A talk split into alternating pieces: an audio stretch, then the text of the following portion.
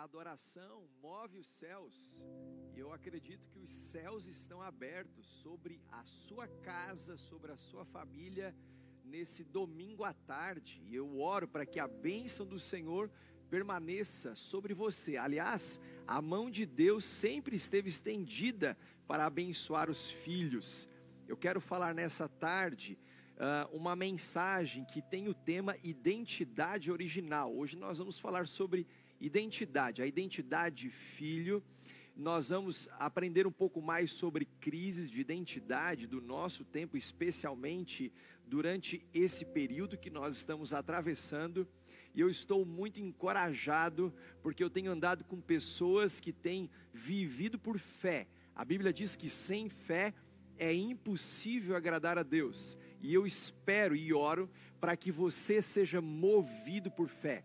Então, nós vamos ler um texto agora e na sequência orar. Eu quero orar por você, eu quero orar pela sua família, eu quero orar para que a bênção do Senhor continue correndo atrás de você, porque quando nós agradamos a Deus sobre todas as coisas, nós temos a certeza que a bênção se encarrega de nos alcançar. A Bíblia diz no texto de Mateus capítulo 16. Então, abra comigo sua Bíblia ou acompanhe comigo aí no seu visor, Mateus 16, verso 13, diz assim: Chegando Jesus à região de Cesaré de Filipe, perguntou aos seus discípulos: Quem os outros dizem que o filho do homem é? Eles responderam: Alguns dizem que é João Batista, outros Elias e ainda outros Jeremias ou um dos profetas. E vocês? perguntou ele: Quem vocês dizem que eu sou? Simão Pedro respondeu: Tu és o Cristo, o Filho do Deus vivo. Vou, res, vou repetir. Tu és o Cristo, o Filho do Deus vivo. Respondeu Jesus: Feliz é você, Simão, filho de Jonas, porque isto não foi revelado a você por carne ou sangue, mas por meu Pai que está nos céus. E eu digo que você é Pedro, e sobre esta pedra edificarei a minha igreja, e as portas do Hades não poderão vencê-la. Eu darei a você as chaves do reino dos céus. O que você ligar na terra terá sido ligado nos céus, e o que você desligar na terra terá sido desligado nos céus. Então advertiu a seus discípulos que não contassem a ninguém que ele era o Cristo. Ore comigo, Pai. Obrigado por essa palavra poderosa, essa palavra que nos empolga, que nos encoraja, que nos anima, que nos levanta, que nos coloca acima do medo, da dor e da aflição. Essa palavra que nos transforma de dentro para fora. Essa palavra que equaciona todas as crises de identidade dos filhos. E eu quero te pedir, estabelece, firma, sela a verdadeira identidade, a identidade original de cada pessoa que está conectada nesse ambiente digital. Abençoa cada um, cada família, cada lar. Abençoa, Senhor amado, a, a, a, a, saúde da humanidade, do Brasil para o mundo. Senhor, que a solução para o caos chegue logo e nós sabemos que só pode vir do céu, porque ninguém tem coisa alguma se do céu não lhe for dado. Oramos no poder do nome de Jesus. Amém. Identidade original, então, se você estiver anotando, anote esse tema. Pegue o seu smartphone, pegue um papel, uma caneta e comece a anotar comigo essa mensagem. Bem, eu joguei, quando joguei futebol, é, eu encontrei, fiz amizades, me relacionei com vários jogadores de diversos países, inclusive de a, a alguns outros continentes. Sabe uma coisa impressionante? Era muito comum quando eu começava a receber no clube que eu jogava é, outros atletas que vinham de outras realidades, mas com a sua identidade falsificada. Isso mesmo, identidade falsificada. falsificada. Qual era o intuito desses atletas? Era para se destacar dos demais e, e, e aproveitar uma oportunidade de vida. Mas muitos deles faziam isso na época porque vinham de uma realidade muito sofrida e queria de alguma forma vencer na vida. Eu lembro de uma pessoa que chegou para jogar no sub-15. Eu era do sub-17 e chegou um atleta de um outro continente para jogar no sub-15. Pelas minhas contas, ele devia ter aproximadamente uns 25 anos, 10 a mais, isso mesmo, 10 a mais do que os outros colegas de clube.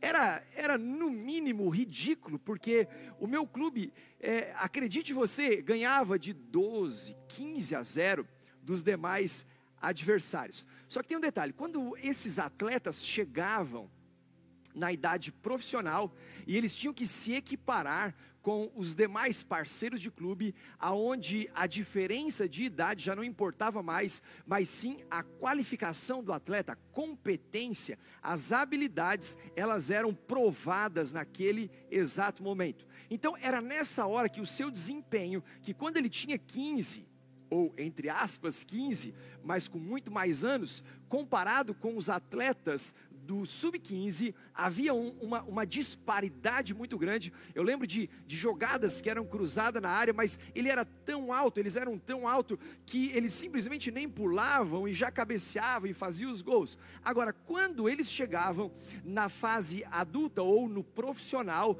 a diferença de idade já não importava mais. Então, quando eles eram inseridos no profissional, aparentemente com 20 anos, mas com 10 a mais, uau, a, a, a, aquela crise começava a ficar muito evidente, porque o seu desempenho notoriamente ficava abaixo da média. Por quê? Porque a comparação mudou completamente. Aliás, eu nunca mais ouvi falar de tantos atletas que naquela época, do tempo de categorias de base, tinham uma, um grande ah, ah, é, é, diferencial comparado com os demais da nossa própria idade, mas que eles acabaram sumindo no cenário do futebol, na carreira profissional, porque quando se foi exigido, aí eles não tinham mais muita coisa para oferecer.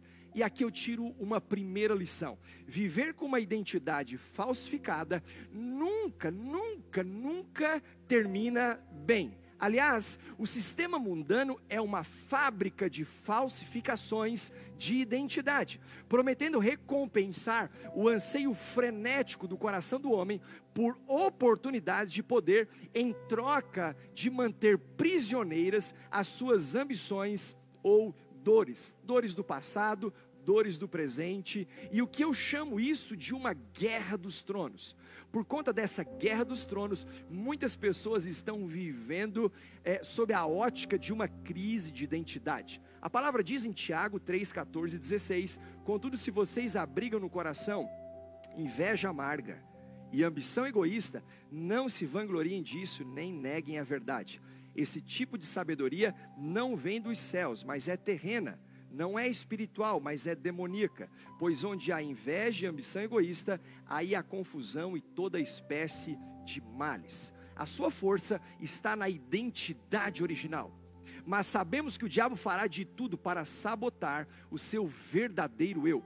Nessa guerra dos tronos, Satanás está tentando diluir a sua força, fazendo com que você é, é, é, tente viver à luz da sua crise de identidade, distorcendo a sua verdadeira fonte de força. E a pergunta é: de onde vem a sua força? A sua força vem de Jesus? A sua força vem do Cristo vivo? Ou talvez ela está vindo do quão bonita é a sua esposa? Ou dos bons negócios que você faz? De onde vem a sua força? De quantas pessoas ouvem o que você diz? Quem sabe do conhecimento que possui, da competência que faz os outros virem e se curvarem diante de você? Ou ainda da posição, dos títulos, da graduação? Seria do jaleco, do doutorado ou do púlpito? De onde vem a sua força? Do seu escritório imponente? Saiba, tudo isso pode te oferecer uma falsa sensação de poder ou uma falsa sensação de segurança. Meu irmão, olha para mim. O que acontece dentro de você quando Deus lhe pede um sacrifício? Quando Deus lhe pede uma oferta? Quando Deus lhe pede uma entrega? Quando Deus lhe pede para que você renda-se diante dele, trocando o trono do seu coração, que está ocupado por qualquer outra coisa que gere uma crise de identidade, para que definitivamente o Rei dos Reis ocupe o lugar que lhe é devido por honra. Então saiba, sem medo de errar, você terá que voltar à sua identidade original se quiser viver uma vida plena. E para isso há duas perguntas, isso mesmo, duas perguntas muito importantes para descobrir a força que há em sua identidade original. E aí sim acessar as entradas do reino dos céus através das chaves que abrem esta porta e te dão permissão, permissão dada por Deus para você viver como filho legítimo. Você é um filho legítimo. Você nasceu para brilhar.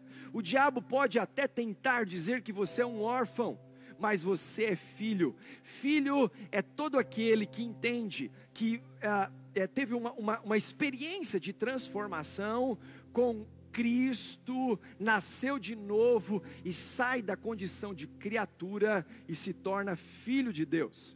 O filho, ele tem uma origem e ele tem um destino. E durante esse, essa jornada entre origem e destino, saiba, Deus te criou e está te sustentando por toda a eternidade. Agora é fundamental que você reconheça o valor da família biológica, da família espiritual e viva sim a sua identidade original.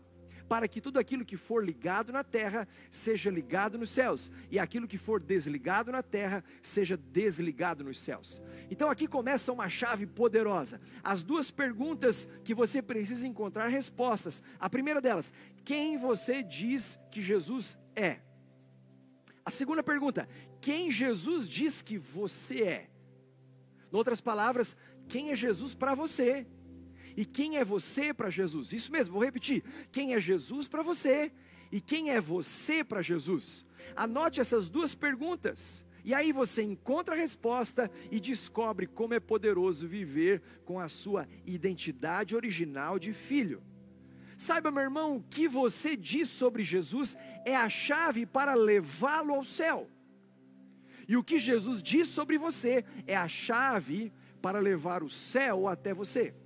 Eu vou repetir: o que você diz sobre Jesus é a chave para levá-lo ao céu. Quem é Jesus para você? A hora que você encontra essa resposta, é essa chave que abre a porta que te dá acesso para a eternidade, é a chave que te leva para o céu. Agora, o que Jesus diz sobre você é a chave para levar o céu à terra, é a chave para trazer a cultura do céu para o seu dia a dia. Se você quiser viver uma vida plena aqui nessa terra, você tem que começar encontrando a primeira resposta da pergunta: quem é Jesus para você?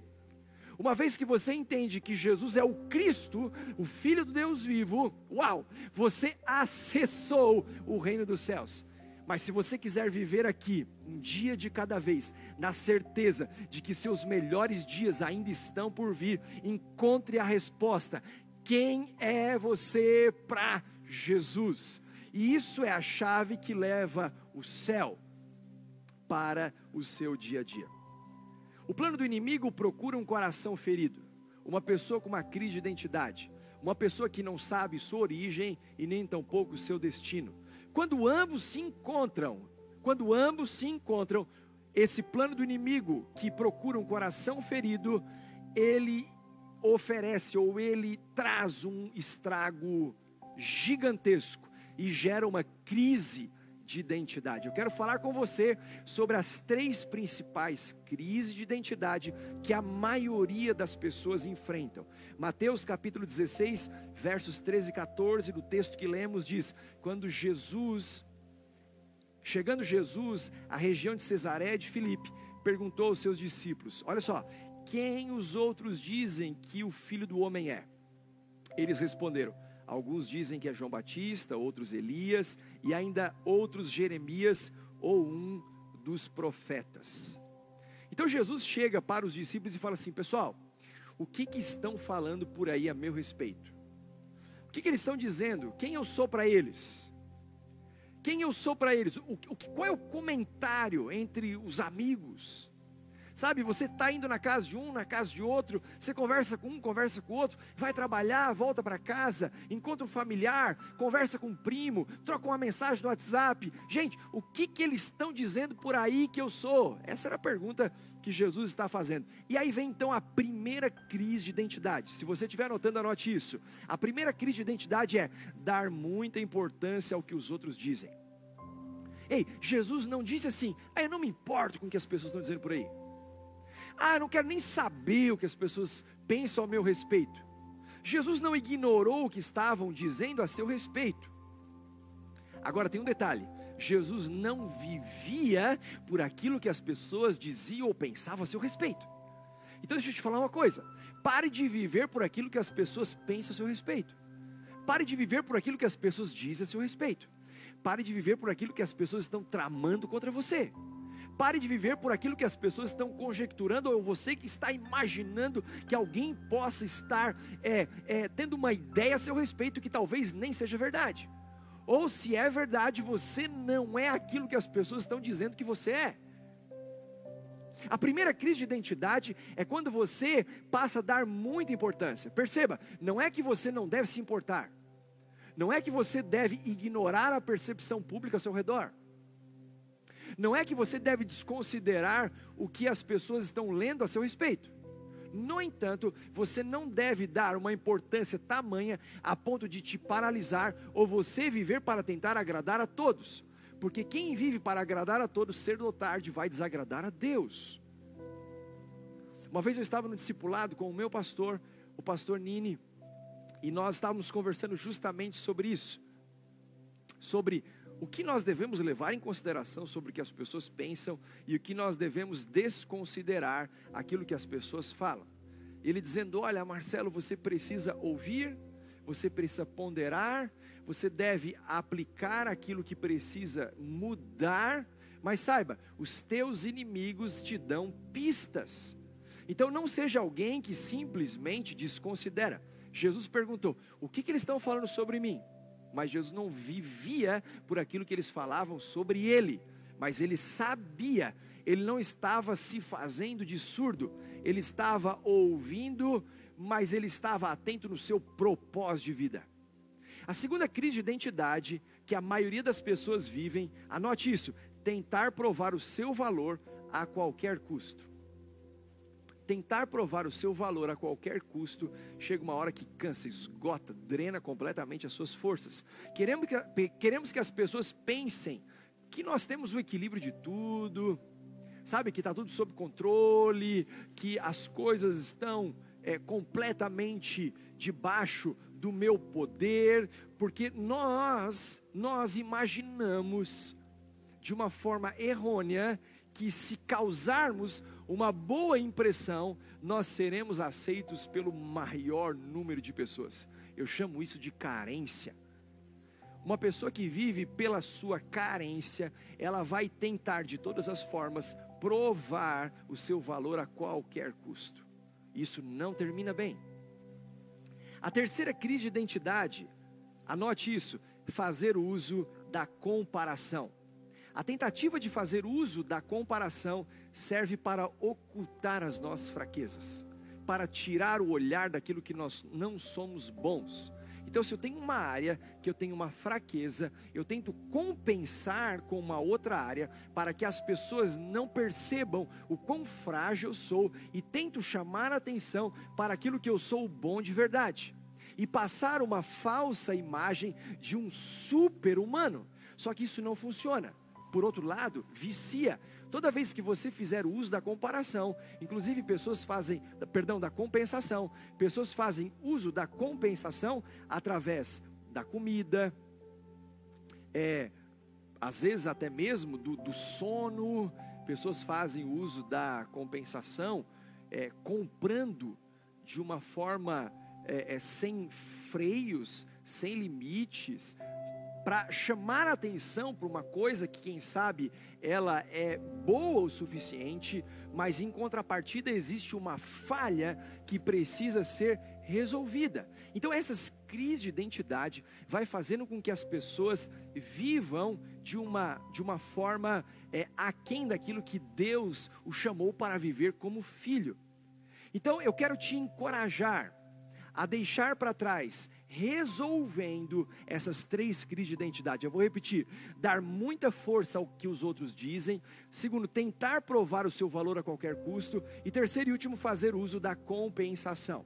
Agora, para encontrar a sua identidade original, eu quero te dar duas verdades, apenas duas verdades, para respondermos as duas perguntas: quem é Jesus para você e quem é você para Jesus?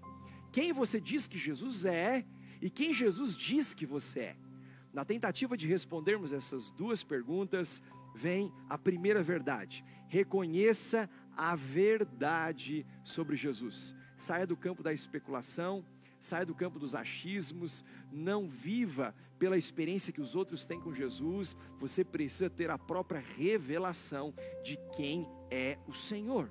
Olha só, versos 15 e 16 de Mateus 16, 15 a 17. E vocês? Depois que Jesus pergunta o que, que eles estão dizendo por aí que eu sou, agora ele chama os discípulos para perto e diz assim: tá, mas e vocês? Perguntou ele: quem vocês dizem que eu sou? Simão Pedro respondeu: Tu és o Cristo, o Filho do Deus vivo. Respondeu Jesus: Feliz é você, Simão, filho de Jonas, porque isso não foi revelado a você por carne ou sangue, mas por meu Pai que está nos céus. Eu fico imaginando essa cena, Jesus chamando os discípulos depois de ouvir o que eles estavam falando a respeito dele e diz assim: "Olha, tá, mas mas e para você? Para você, Pedro? Para você, Rodrigo? Para você, Joana? para você, Maria, para você, Felipe, para você, Sandra. Ei, para você. Quem você diz que eu sou? Então, quando Pedro diz, Tu és o Cristo, o Filho do Deus vivo, Pedro estava dizendo: Jesus, não importa o que eles estão falando a seu respeito, não importa o que estão comentando por aí, o que importa é que eu entendi a revelação, e essa revelação só o céu pode me dar. Tu és o Cristo, o Filho do Deus vivo. Eu imagino a cena, Jesus falando: Yes! Isso, Pedro! Uau, Pedro! Feliz é você, Pedro! Uau! Sabe, a verdadeira felicidade está em você primeiro descobrir quem é Jesus para você. As pessoas estão tentando encontrar a verdadeira felicidade, tentando provar de todas as formas o seu valor para as pessoas. As pessoas estão tentando encontrar a sua verdadeira felicidade usando ou fazendo uso da compensação e também dando muita importância ao que os outros dizem. Mas a verdadeira felicidade está em reconhecer a verdade sobre Jesus. Sobre Jesus Sabe, mais do que encontrar respostas certas, a exemplo, como terminar a pandemia.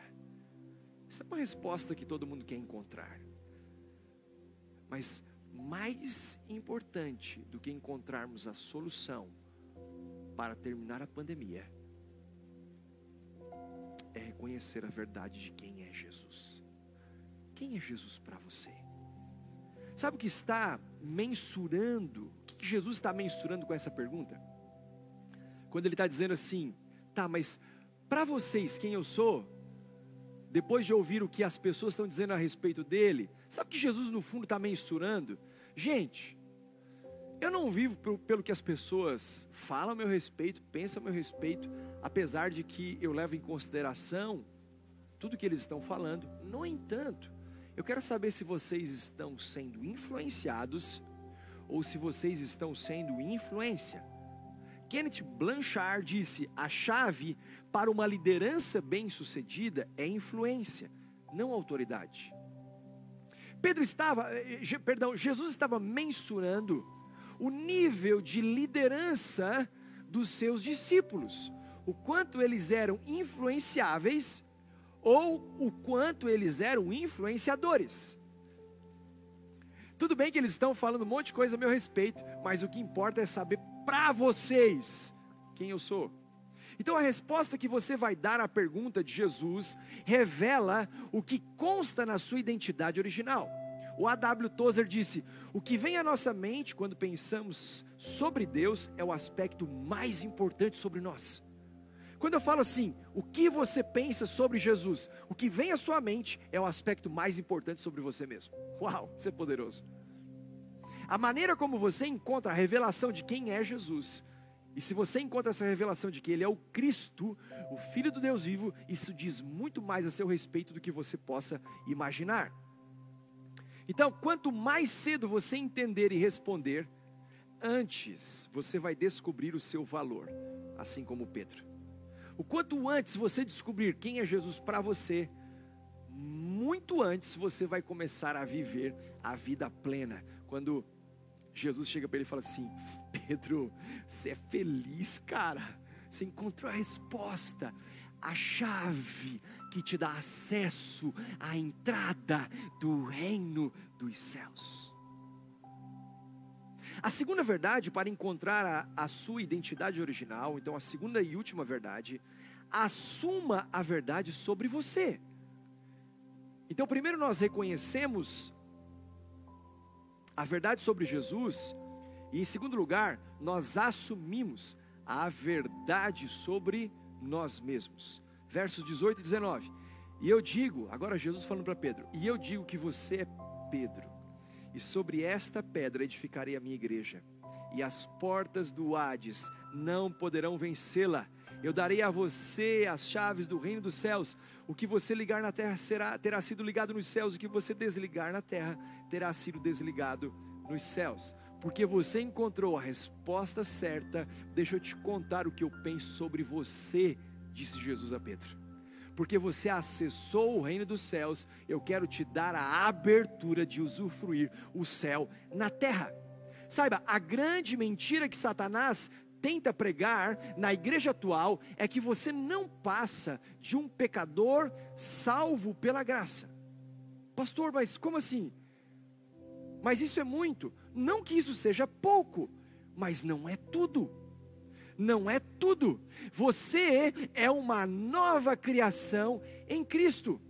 Inclusive, o Novo Testamento te chama de santo, te chama de separado, de filho de Deus e mais que vencedor. Então, escute, levante-se, você é mais que vencedor em Cristo Jesus, mas você só consegue viver nessa perspectiva a hora que você encontra a resposta: quem é Jesus para você e quem é você para Jesus quando você definitivamente reconhece a verdade sobre Jesus e passa a assumir a verdade sobre você mesmo. Agora, eu tenho percebido que todos nós temos um traidor interno, isso mesmo, um traidor interno. Imagine um castelo. Por mais forte que esse castelo seja, se um traidor estiver pelo lado de dentro, residindo internamente, pronto para atrair na primeira oportunidade possível, o castelo não poderá ser mantido em segurança. Esse traidor se chama carne. Essa carne que está dentro de você, ela está sempre pronta a te dar o bote, está sempre pronta a acabar com a sua identidade original e fazer com que você viva à luz das suas crises de identidade. Ela está sempre tentando ocupar o lugar do seu coração, que tem um trono que só cabe Jesus. Pronta, inclusive, para ser ou para se pôr ao lado de qualquer tentação que surgir, surgir e se render então à primeira crise de identidade que aparecer. Eu não sei você, mas sempre que eu percebo que tem uma blitz à minha frente, logo já me dá um gelo. Sabe? Quando eu vejo uma blitz, primeira coisa que eu faço, mão, na, mão no bolso, carteira, tal. Será que eu. Identidade, será que eu trouxe? Documento. Aí quando eu descubro, minha carteira está aqui, a minha identidade está aqui, está tudo em dia, documentação. Sabe o que eu faço? Eu relaxo. Eu relaxo. Tem muitas pessoas que estão vivendo tensas, porque estão com crise de identidade, estão vivendo com uma identidade falsificada, porque está comprando uma mentira sobre quem é Deus para você e quem é você para Deus, e acaba bagunçando o seu coração. Agora saiba, se você está com a sua identidade original, uau, relaxe, fique tranquilo, não importa o amanhã, o amanhã pertence a Deus. Você só precisa estar bem, descobrindo as duas respostas: quem é Jesus para você e quem é você para Jesus. Dan McCollan disse: o objetivo não é ser definido externamente ou internamente, mas eternamente definido. Comece a ser eternamente definido. Quem o céu diz, diz que você é. Então não importa o seu passado ou o espírito de religiosidade que digam ou que dizem muitas coisas sobre você, o que realmente importa é o que Jesus diz sobre você. Está no seu DNA de filho ser alguém apaixonado por Deus e pela sua palavra, sarado para levar cura para outras pessoas, porque você não é a sua dor, você não é o seu passado, e também santo, porque nós estamos num processo de santificação até a volta do nosso Senhor. E por fim, está no seu DNA ser alguém vencedor, mais que vencedor em Cristo Jesus. Então eu quero te convidar a orar comigo